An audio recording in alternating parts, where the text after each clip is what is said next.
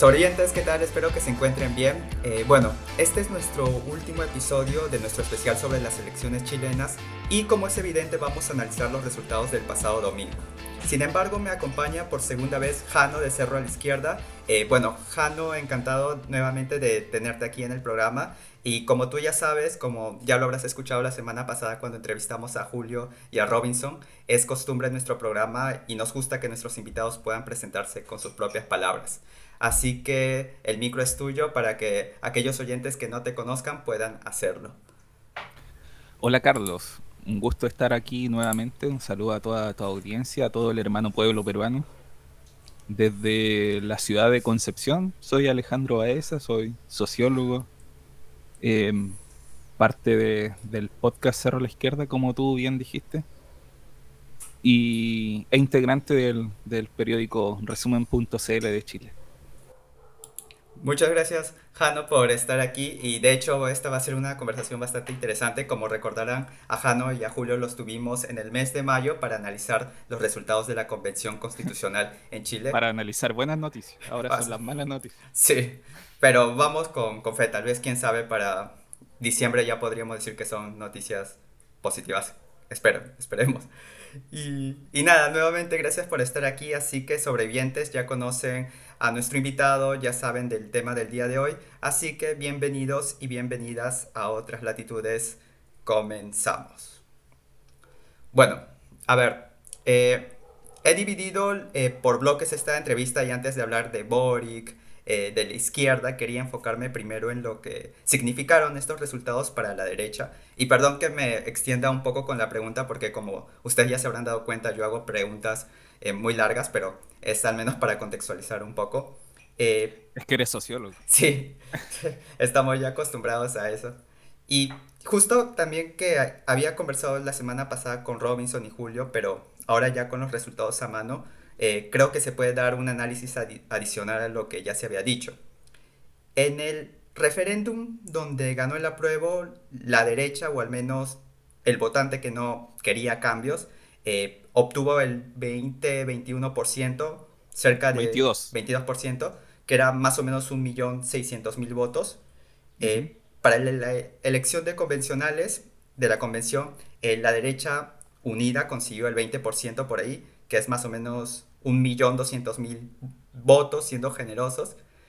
Y en las elecciones para los gobiernos regionales, de los 16 puestos en disputa, o sea, de los 16 eh, gobiernos regionales, solo ganaron uno. En las municipales les fue algo mejor, pero igual quedaron por detrás de Unidad Constituyente y perdieron eh, varias ciudades importantes. Y ya, o sea, derrota tras derrota tras derrota.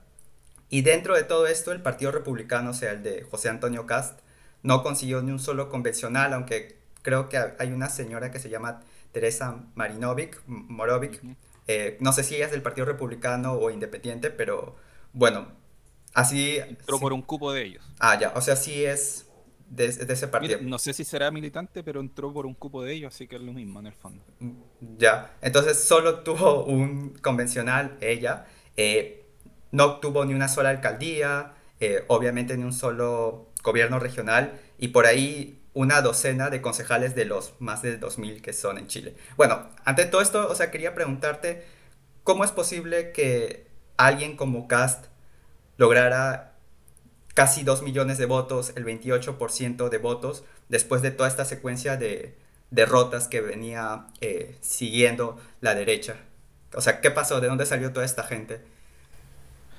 Sí, esa es la pregunta que, me esperaba, de hecho, porque la que más se hace del extranjero. ¿Qué, pasó? Si esa otra elección que tú describías fue en mayo, hace cinco meses, menos de seis meses por ahí.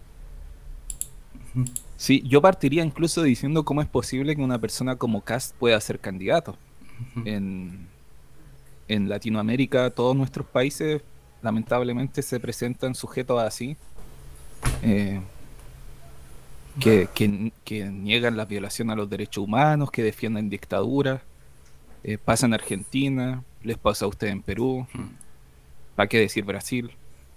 Em, entonces, no sé, pienso en, en, Alemania, por ejemplo, una persona que niegue el régimen nazi, que defienda el régimen nazi o que niegue el holocausto o cualquier tipo de violación a los, a los derechos humanos ocurrido en esa época, eh, no tendría posibilidad alguna en la política. No podría ser candidato, en cambio en nuestros países si se permite que pase eso. Es una cuestión más profunda que hay que revisar. Los medios de comunicación lo trataron siempre con guante blanco, nunca se habló de su, de su pinochetismo, de su... De hecho, hasta el, el Washington Post, como una semana antes de la elección, el Washington Post, que es un medio de Estados Unidos, que no digamos para nada que tiene, que tiene algo que ver con la izquierda, eh, hacía un llamado a los medios de comunicación chilenos de que ya lo llamaran por su nombre. Que, ¿Cuál era el miedo de decirle fascista a un fascista? ¿Por qué no se atrevían a llamar por su nombre? El Washington Post, insisto. Entonces, sí, eso sería lo primero, que personas así nunca deben ser candidatos. Personas que no creen en que, que, son una amenaza para la democracia no pueden ser parte del, juego de la democracia. Ahora, respondiendo a tu pregunta, sí, es difícil, hay muchas visiones al respecto. Eh, Cast fue el único de, de las siete opciones que estaban en competición, era el único que votó rechazo, que hizo campaña por el rechazo que siempre se manifestó en contra del plebiscito, que era una mala idea, y fue uno de los rostros más activos, sino el principal del rechazo. Em, la votación que obtuvo el rechazo es más o menos similar a la que tuvo él. Entonces, se podría decir que gente que votó rechazo, toda la gente que votó rechazo votó por Cast, más gente que probablemente no votó en el plebiscito también votó por Cast porque son 300.000 votos más que, el rechazo.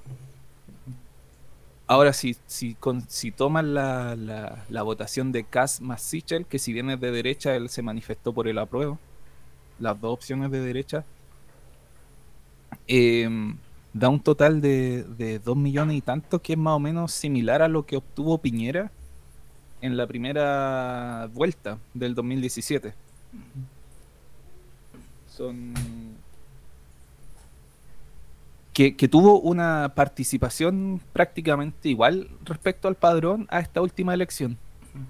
Porque en Chile el voto es voluntario. Claro, en torno al 47% estuvo, ¿no? Sí, 46, algo, casi 47. Em, claro, 2.400.000 votos, más o menos casi lo mismo que la suma de Kass más Sichel. Por lo que mi forma de entender las cosas es que no es que a la gente se haya vuelto más de derecha o que haya aumentado el porcentaje de derecha en los fríos números, sino que el votante de derecha se radicalizó y eligió una opción más extrema, porque, repito, en cantidad de votos es prácticamente la misma que hace cuatro años atrás. Y es lo que suele ocurrir siempre en los procesos transformadores. El, el, conservadurismo se radicaliza y se atrinchera en su posición más extrema. Es un fenómeno que que, ocurre, no sé, que ocurrió, por ejemplo, en Estados Unidos después de la presidencia de Jimmy Carter, cuando todo el Partido Republicano se va hacia Ronald Reagan. O, no sé, en Brasil, después del gobierno del Partido de los Trabajadores, irse a Bolsonaro. el, el, conservadurismo se, se, se hace más extremo y eso es un poco lo que está pasando acá. Y mm, lo que pasó también creo es que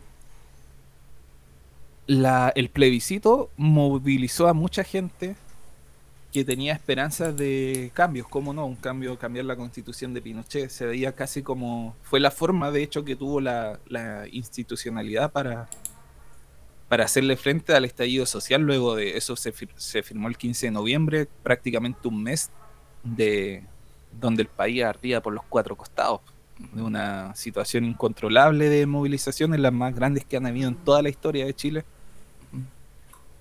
Entonces ir a votar a eso, al, al, plebiscito significó un, una cuestión distinta. De hecho, votaron muchas personas por primera vez en su vida. Hay, hay comunas, por ejemplo, del sur de Santiago, del sur poniente de la capital, que, se que son las más pobres, por cierto, que se caracterizan por, por su baja participación electoral y que para el plebiscito votaron de forma muy, muy importante. En algunas hasta se duplicó su participación. Eh, a diferencia, por ejemplo, de las comunas donde vive la clase más acomodada, donde la, la participación siempre es alta y siempre se mantiene alta. Y esto no ocurrió esta vez. Eh, lo que pasó es que la, la gente que vota derecha votó por alguien más extremo y las otras opciones, muchos se quedaron en la casa, no se sintieron convocados esta vez a votar. Eh, y me, pareció algo bastante curioso ver el mapa de la votación de Santiago eh, y es bastante similar al mapa de el apruebo rechazo, donde las zonas un poco más acomodadas que habían votado rechazo masivamente fueron las mismas que votaron por Cast. En cambio, las zonas, la gran mayoría, las comunas de eh, Santiago que habían votado por el apruebo habían votado por Boric, pero la participación, como bien dices, eh, fue bastante baja. O sea, ¿tú crees que la derecha fue mucho más inteligente en convocar, en movilizar eh, a sus bases que la izquierda, bueno, que en este caso particular de Boric? Yo creo que la derecha siempre. El votante de derecha siempre va a votar acá en Chile. Incluso por alguien que no le gusta, pero su anti-izquierdismo siempre le hace votar. En cambio, el votante de izquierda o progresista o, o de centro o incluso el no politizado es más difícil de convencer. Y no digamos que Boric tampoco hizo una muy buena candidatura, hizo una pésima candidatura. De hecho, nosotros en nuestro programa lo decíamos, que estaba cometiendo un error gigante, que no le estaba hablando el pueblo. Lo dijimos en un programa de, de octubre, del 9 de octubre, que de hecho tú citaste para la conversación que tuviste con, con, con Julio y con Robinson, donde comentábamos justamente que le estaba hablando a los sectores profesionales, universitarios, de clase media, pero el pueblo estaba quedando totalmente ausente de su discurso.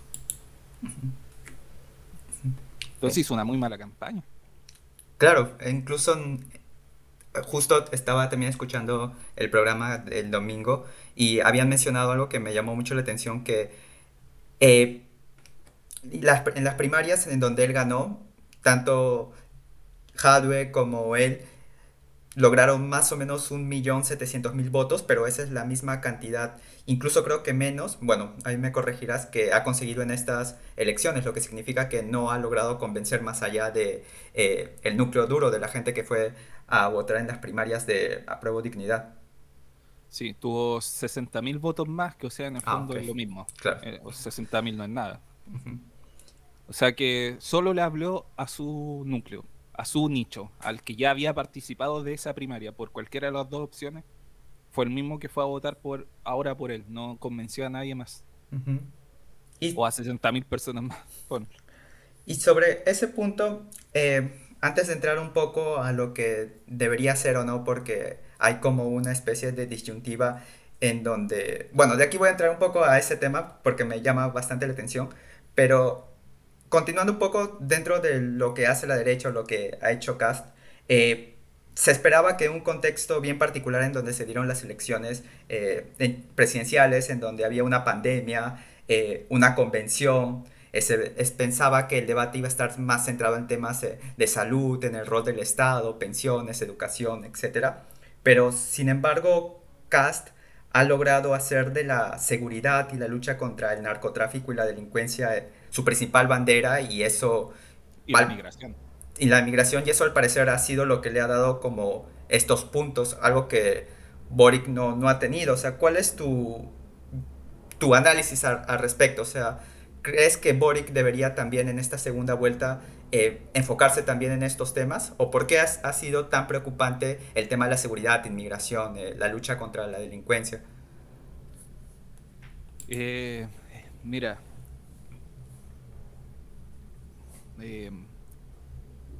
como te decía, la, campaña de Boric estuvo muy, muy centrada en, las políticas identitarias, en el respeto a la, a la minoría, lo que está muy bien, ¿no? ¿Quién podría estar en contra de eso? Pero como tú decías, y lo dijiste muy bien de hecho, luego de una crisis social, de una crisis sanitaria como la pandemia, de un, de un proceso en que se están discutiendo las nuevas reglas del juego de la República, no entró nada de eso en el debate y obviamente la, la, derecha no lo va a poner porque le es incómodo, porque son temas que le juegan en contra. Pero el candidato, pongámosle de izquierda, que igual es discutible, pero el, el que está en la izquierda en este momento, tampoco lo hizo. Entonces, obviamente no le vamos a pedir a la derecha que hable de esos temas que le son incómodos, sino que tiene que ponerlo la otra, la otra alternativa, que, que no fue así. Y, y obviamente en ese sentido casi fue muy hábil en llevar la discusión hacia, hacia esa área. Y, y, el tema de la delincuencia es el discurso clásico de la, de la derecha que no sé si a tú has venido a Chile, pero en Chile existe evidentemente delincuencia, pero como en cualquier país de Latinoamérica, pero en, relativamente un país seguro. Tiene la, misma tasa de homicidio que Islandia, por ejemplo.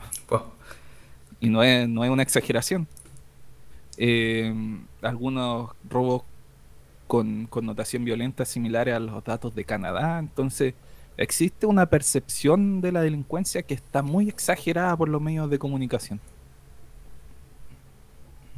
Cualquier, en, Chile, cualquier asesinato que ocurra en cualquier lugar de Chile en un robo, sale en las noticias a nivel nacional. Hay países en Latinoamérica que si hiciéramos eso, saldría, no, pararía, las 24 horas hay un asesinato. Pero aquí cada vez que hay un asesinato sale descubierto por todos los medios a nivel nacional.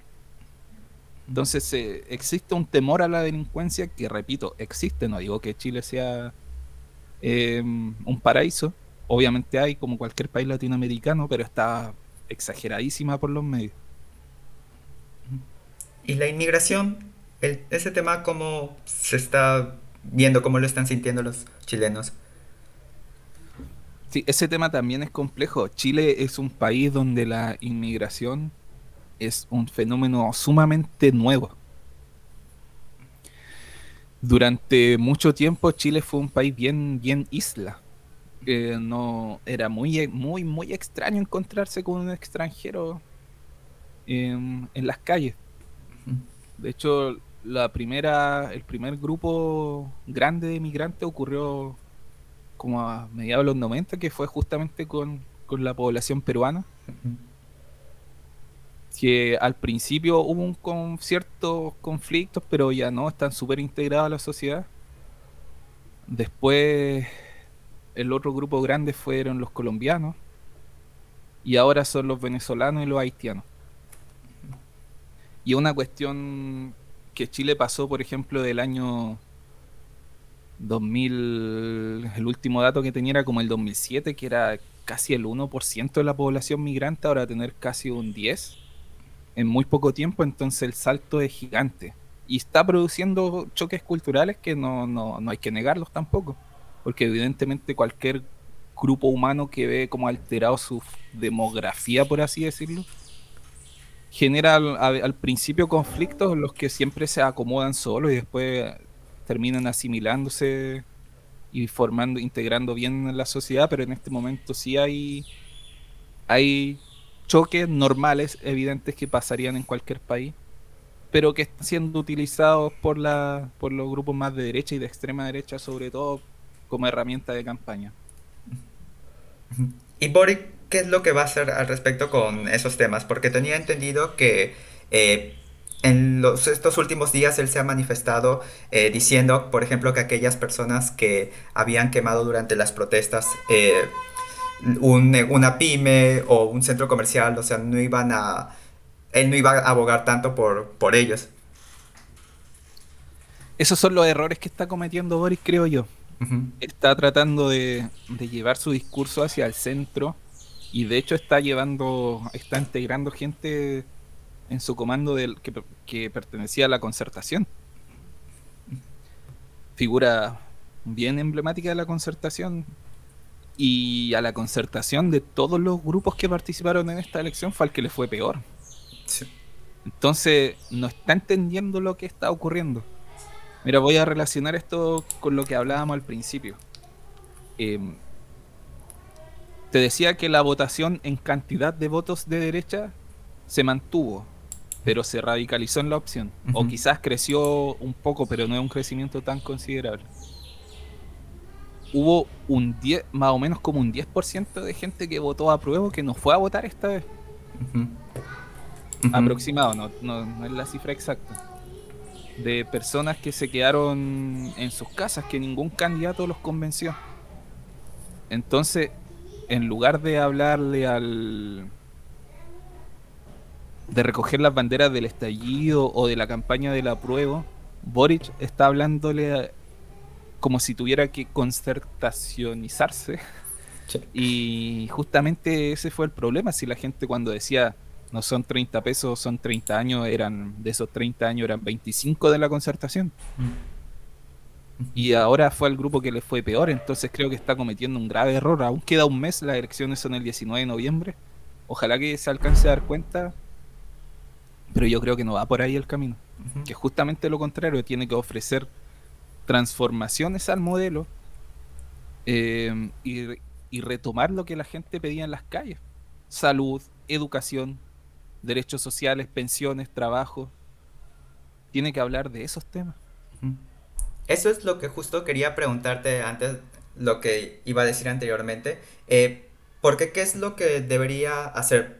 Porque yo estaba leyendo diferentes eh, puntos de vista que decían que no, que Boric debería eh, moderar su discurso cuando dicho sea paso, ya de por sí es bastante moderado, eh, para captar a sectores más de centro, mientras que otros decían que no, que lo que él tiene que hacer es movilizar a aquellas personas que se mostraron favorables al estallido, pero no se enamoraron de su eh, discurso, de sus propuestas en primera vuelta. O sea, que es en esta situación un tanto complicada de moderarse o no radicalizarse, pero sí intentar movilizar a estos sectores más eh, desplazados que no les ha llamado la atención ninguna de estas propuestas y que quieren un cambio. O sea, ¿qué es lo que se debería hacer? ¿Qué es lo, más lógico en este contexto?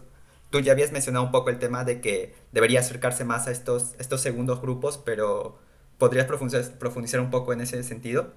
Claro. Esta es mi opinión, en todo caso. Ya. Eh, a ver. Em, se presenta tanto en los medios chilenos como lo que he leído de prensa internacional, como que esta es una elección de dos polos o de dos extremos. Y, la, y no, no, podría ser más, más falso e-, ese dilema. Incluso medios serios me llama la atención, como no sé, la Deutsche Welle lo plantean así. Acá estamos hablando de un candidato de centro izquierda con un candidato de ultraderecha. No es lo mismo, no son dos polos. Boric, Boric representa al, al Frente Amplio, que es un que una agrupación de centro izquierda o de izquierda, sí, no de izquierda. y, pero dentro del Frente Amplio, Boric representa al sector más moderado del Frente Amplio. Entonces es un moderado, es una persona de centro izquierda y de, de centro centro izquierda, o sea, más, más cerca del centro que de la izquierda. Claro, claro. Lo que lo que obviamente versus una postura como la de caso, obviamente yo ir a votar por Boric, si no, no me pierdo en ese sentido, no es que, le esté criticando eso. Eh, pero no es como lo presentan los medios, que son como dos fuerzas equivalentes o opuestas. Boric lo que más puede hacer es su gobierno, lo peor que va a pasar es que se va a parecer a, todos los gobiernos anteriores, de la concertación, por así decirlo. Pero la opción de CAS es es terrible, representa lo peor, lo peor de, del que puede ofrecer un candidato, una candidatura, una opción política. Entonces yo creo que la mayoría de la gente que votó en la primera vuelta, que, no votó por Cast ni por Sichel, o sea, los restantes... A ver, la gente que votó por Artés, por Marco Enrique Ominami, por Yanna Proboste, la mayoría va a votar por él. Ese voto ya lo tiene. De Yasna quizás no todos, pero los demás sí. De París sí va a estar más dividido entre los que no van a votar, los que se van a casa y los que van a Boris. Entonces, si sigue moderando y apuntando al centro, no le va a alcanzar. Porque los votos de Kass más Sichel, más una parte de Parisi, eh, le permiten a Kass ganar. Lo que tiene que hacer Boris es convencer a la gente que no fue a votar si el otro ya lo tiene, no tiene para qué ganarse algo que tiene, como decías tú, no tiene para qué moderarse siendo moderado.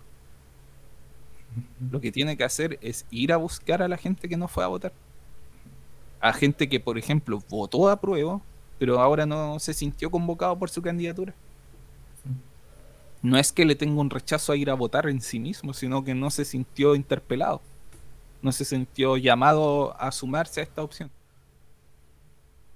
Eso es lo que creo que debe hacer. ¿Y cuál es la característica de este votante que no fue, bueno, que no fue a votar, eh, pero sin embargo había sido bastante simpatizante eh, con las marchas del estallido social, que votó a prueba? ¿Cuál es más o menos su perfil? Em, eh, hay de todo, hay de todo.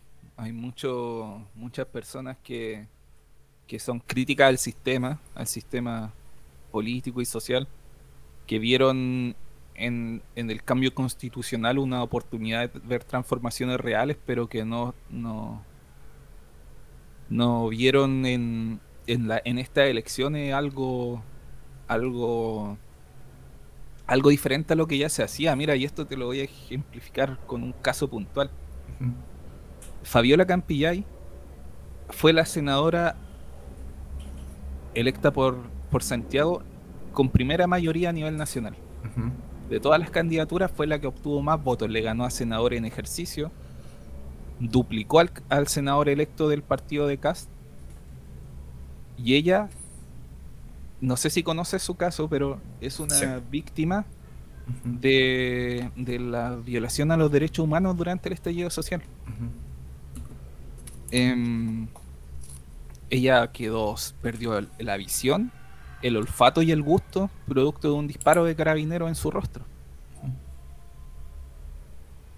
Y esta se le ha negado justicia al carabinero, eh, carabinero le sigue prestando apoyo al funcionario, em, está en esa batalla para que pueda, pueda haber justicia en su caso y ese ser humano, por ser honesto con el concepto, pueda estar tran, o sea, por ser abierto con, o laxo con el concepto, pueda estar en la cárcel. Eh, y tiene la primera mayoría nacional. Entonces, ¿se puede decir que Chile se derechizó? Yo digo que diría que no. Y esta cuestión también lo hablamos en el programa que tú dijiste que escuchaste, que em, esta sí que es mi teoría. Eh, mm, para las elecciones a constituyente se, se abrió una oportunidad única en la historia de Chile, que fue que la mitad de los representantes tenían que ser mujeres. O sea, había paridad había un 10% de escaños reservados para pueblos originarios, que, que tampoco había existido antes. Y además se abrió un espacio para personas que no militaban en partidos políticos. Y ahí, y gracias a eso, a la convención entraron personas de movimientos socioambientales, de movimientos territoriales, de agrupaciones feministas, de no sé, causas puntuales de oposición a proyectos contaminantes en zonas específicas del, del, territorio. Eh, bueno, lo que te decía de los pueblos originarios y toda esa gente que nunca había participado de la política electoral formal, o que si lo había hecho, lo había hecho con todo el sistema en contra, porque el sistema político chileno está diseñado para que esa gente no pueda participar tienes que estar militando en un partido político y en uno grande, o si no, las opciones que tienes son mínimas. Y se estaba discutiendo que para esta elección, eh, la del domingo pasado, se utilizara el mismo sistema. Y estaban más o menos casi todos de acuerdo en el Frente Amplio, en el Partido Comunista y en parte de la concertación. Porque les parecía lindo, no sé, estábamos abriendo espacio, nuevas formas de participación. Pensaban, creo yo, que, iba a ser casi un saludo a la bandera, pero no. Fue el grupo más votado de todos. Eh, casi un tercio en sí mismo de, lo, de la convención son personas que vienen de ese mundo. Entonces, como que ahí ya no les gustó tanto la idea y retiraron el proyecto. Oh. El Frente Amplio y el Partido Comunista. Porque asumo yo que ellos pensaron que toda esa gente que votó por esas personas iba a votar por ellos entonces iba a aumentar su votación. Y lo que pasó es que mucha de esa gente que sí se sentía identificado con esos proyectos no fue a votar. La participación fue baja. Y eso explica a mi parecer también por qué a Fabiola Campillay sí le fue también, porque ella sí representa las banderas del estallido. Es un símbolo del estallido, de, la peor eh, consecuencia tal vez, que es la violación a los derechos humanos. Pero ella ha estado activa eh, todo este tiempo jugando un, papel importante en la lucha por la, por la justicia a las víctimas de derechos humanos. Y, y con un discurso de clase bien potente en tanto pobladora eh, de su parte. Entonces, eh, la gente que fue a votar en la elección de mayo por un constituyente de uno de estos grupos, además tenía otras tres papeletas, que eran las que decías tú de gobernador, alcalde y concejales. Y ya que estaba ahí, votó por candidato del Partido Comunista y del Frente Amplio, seguramente porque era lo más cercano que, que tenía y porque ya tenía el, ya estaba ahí, tenía la papeleta ahí. Pero ahora, y eso hizo que les fuera muy bien a ellos también. Y ahora es mucha de esa gente no fue a votar. Entonces se hicieron una autoría pensando por su ambición de querer tener más votos. Dejaron fuera a un grupo importante que lo habían incluido por primera vez de la regla de la participación de la democracia liberal electoral y que ahora que ahora no, no quisieron incluir. No se puede decir de otra forma. Ah, me, parece interesante tu, tu punto de vista porque, bueno, Sí, pues eh, en la votación de la, del apruebo del referéndum de entrada hubo como que más del 50% que fue a votar, eh, en esta oportunidad un 47%, y sí, pues, o sea, claro, me has hecho reflexionar, porque yo la verdad tenía como que esta idea, bueno, acá en Perú es lo normal, lo común que cuando dos candidaturas pasan a segunda vuelta, eh, quien se modera, en teoría es quien gana la elección. Pero bueno, me, has hecho reflexionar. Lo que están diciendo acá también y es lo que yo creo que, están equivocados. Que sería un, error. Y otra de las sorpresas eh, de la elección fue el tercer lugar de Franco Parisi.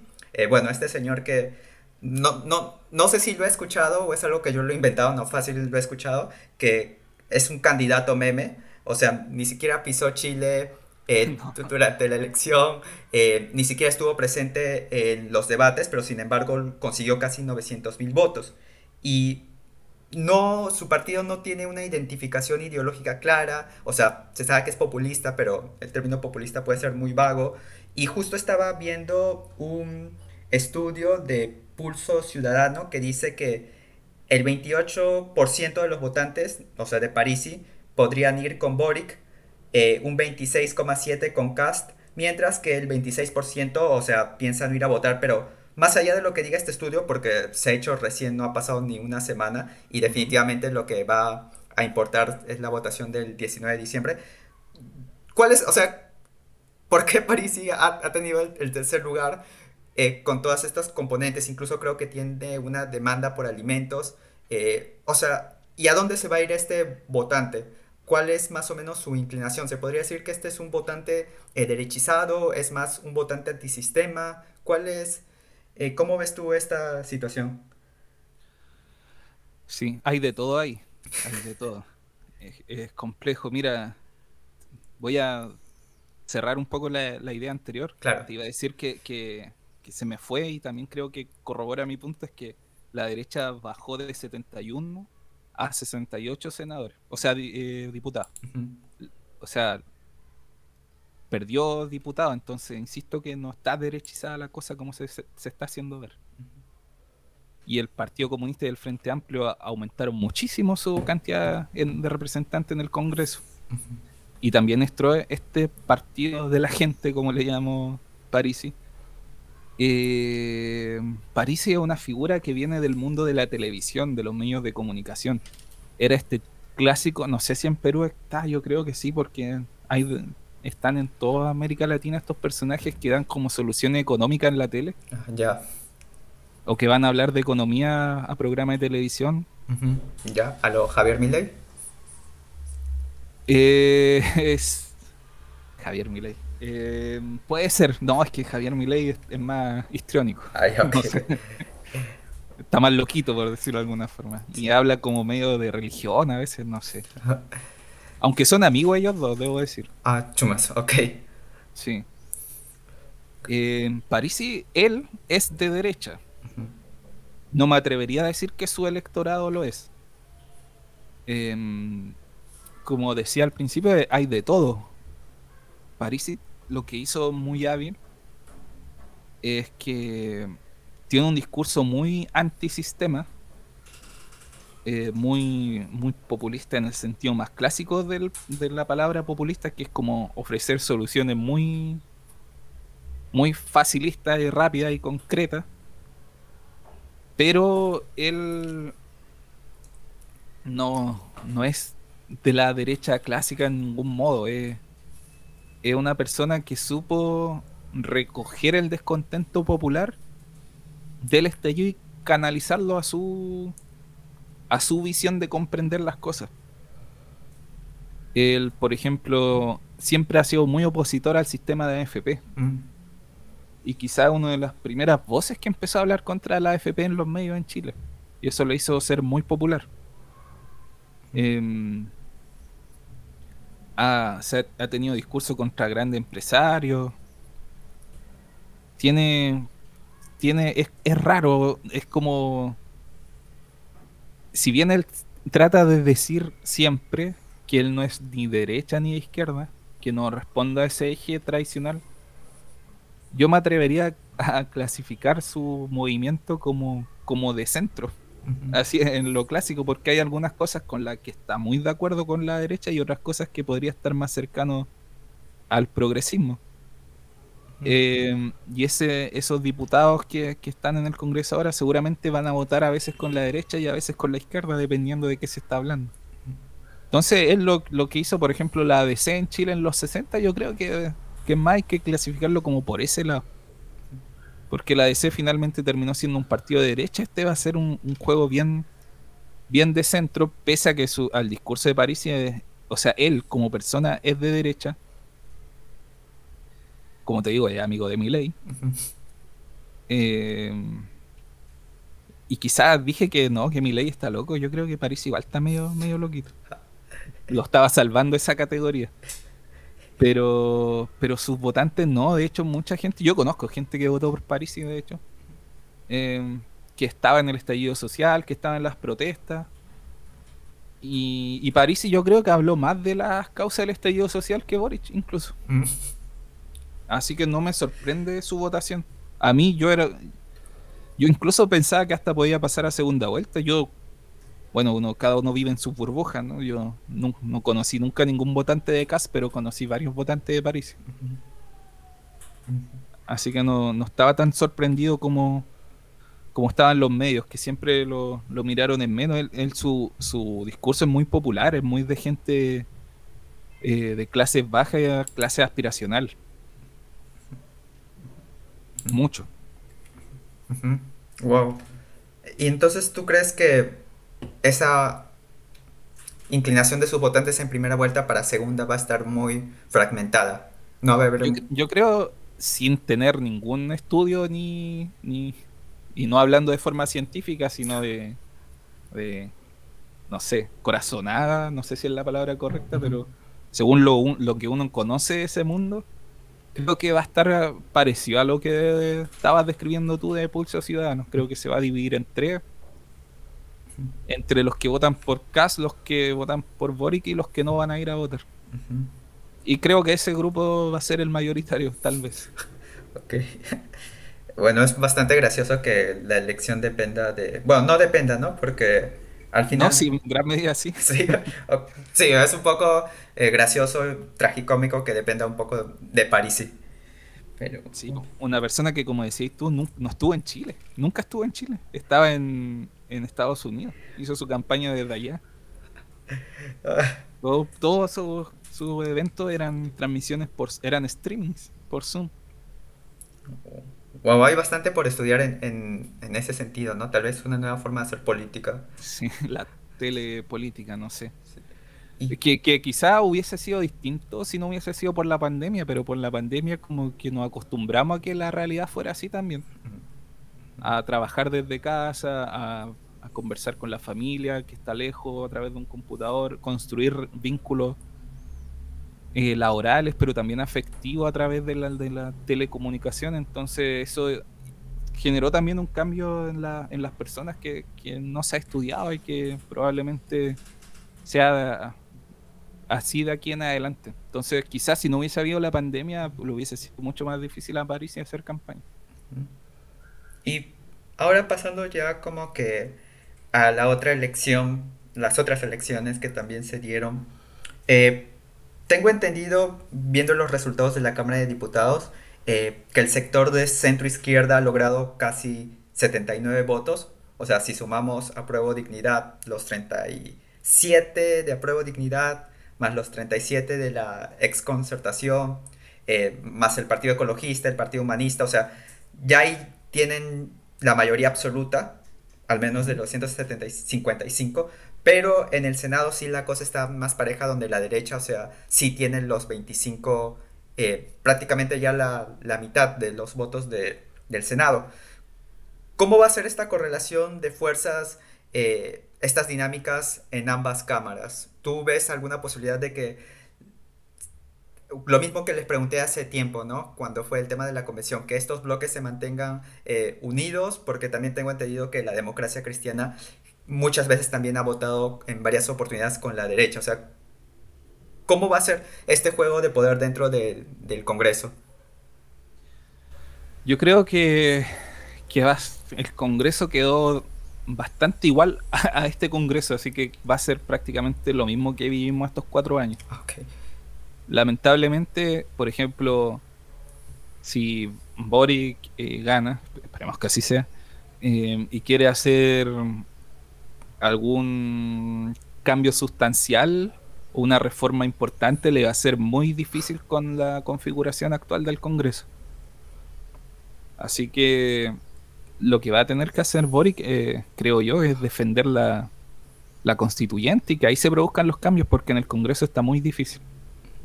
Y creo que el, el, eje central esta vez va a ser los, diputados, creo que son 10, si no me equivoco, del partido de la gente de París.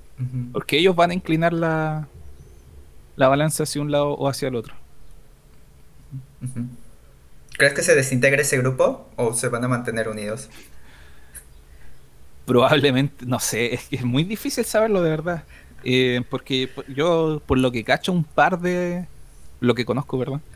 Alguno de, ellos. Eh, hay uno que es como bien progresista, uno que es de, acá, de, de mi zona, digo. Está más, más cercano como a las ideas progresistas, pero hay otros que son más conservadores, entonces no sé si se van a mantener así como un grupo heterogéneo o se van a terminar fragmentando. Es difícil saberlo, quién sabe, la verdad. Wow, interesante panorama el que se ha vivido después de las elecciones, pero vamos a ver este qué sale. Bueno, yo también deseo que Boric salga como presidente y bueno, lamentablemente igual la extrema derecha va a estar ahí fregando durante buen tiempo, pero es mejor tenerla en la oposición que en el gobierno. Siempre. Y bueno, Jano, de verdad muchas gracias por estar aquí eh, por segunda vez. Y bueno, esperamos tenerte en un futuro a ti y a los demás chicos, que tengo entendido que en Cerro de la Izquierda son seis personas, sería también interesante eh, conversar más adelante con los otros tres chicos, chicas, pero nada, de verdad muchas gracias por, por aceptar nuevamente la invitación. Y quería saber si tenías algunas palabras finales eh, para los oyentes, para nosotros, alguna recomendación o insulto, todo es bienvenido. No, porque es un insulto. Eh, sí, mira, yo creo que la situación actual, esta compleja situación actual en que existe una probabilidad cierta de un gobierno encabezado por un pinochetista, eh, es en gran medida responsabilidad de, del, progresismo, que no supo o no quiso em, plantearse como una alternativa seria de transformación, se quedaron en, en política identitaria, el discurso de las minorías, el discurso hacia los sectores de clase media, de, profesionales. Em, no quisieron retomar, recoger las banderas del estallido, ahora incluso eh, acercándose a veces al, al, discurso em, castigador que tienen, que tienen los sectores conservadores. Entonces no, no, no, no, no me parece que, que, sea culpa de la gente ni del chileno que se politizó, sino, o sea, que se derechizó o que no le interesa la política, sino que no le han podido presentar un proyecto atractivo, un proyecto por el cual se identifiquen y del que quieran ser parte y sacrificar toda la mañana de un domingo, el día de descanso, a ir a votar. Entonces, eso, no, no, no creo que Chile se haya derechizado. La derecha está mejor organizada y está más, más, está haciendo las cosas mejor. Em, nada más que, bueno, llamar a toda la gente que está escuchando, que, puedan ser chilenos o chilenos viviendo en Perú, o chilenos acá, o, peruanos viviendo en Chile con derecho a voto, que voten por Boris. Es, es importante evitar el triunfo de la ultraderecha, sería realmente terrible en muchos sentidos que, que, que ganase, pudiese ganar. Sí, de todas maneras coincido y bueno, les deseo lo mejor y esperemos que el resultado sea bastante propicio para la gran mayoría de chilenos y chilenas. Y bueno, sobrevivientes, de verdad, muchas gracias nuevamente, Jano. Muchas gracias a ustedes por estar aquí escuchando este episodio. Y bueno, un anuncio súper chiqui, como ya les comenté nuevamente por cuestiones de trabajo, me voy a tener que ausentar por dos semanas eh, y por esta razón nuevamente Katy, Yara y Pedrito se van a estar a cargo de la conducción en estos dos episodios hasta mi regreso, que bueno, ya solamente quedan cuatro episodios para el final de temporada de otras latitudes. Y bueno, sobrevivientes, esto ha sido todo por hoy. No se olviden de seguir a Cerro a la Izquierda en sus diferentes redes y escucharlos también en las diferentes plataformas en donde están. Y de la misma manera escucharnos a nosotros otras latitudes en nuestras plataformas y también en Radio Sentipensares. Nos vemos hasta la quincena de diciembre. Hasta luego.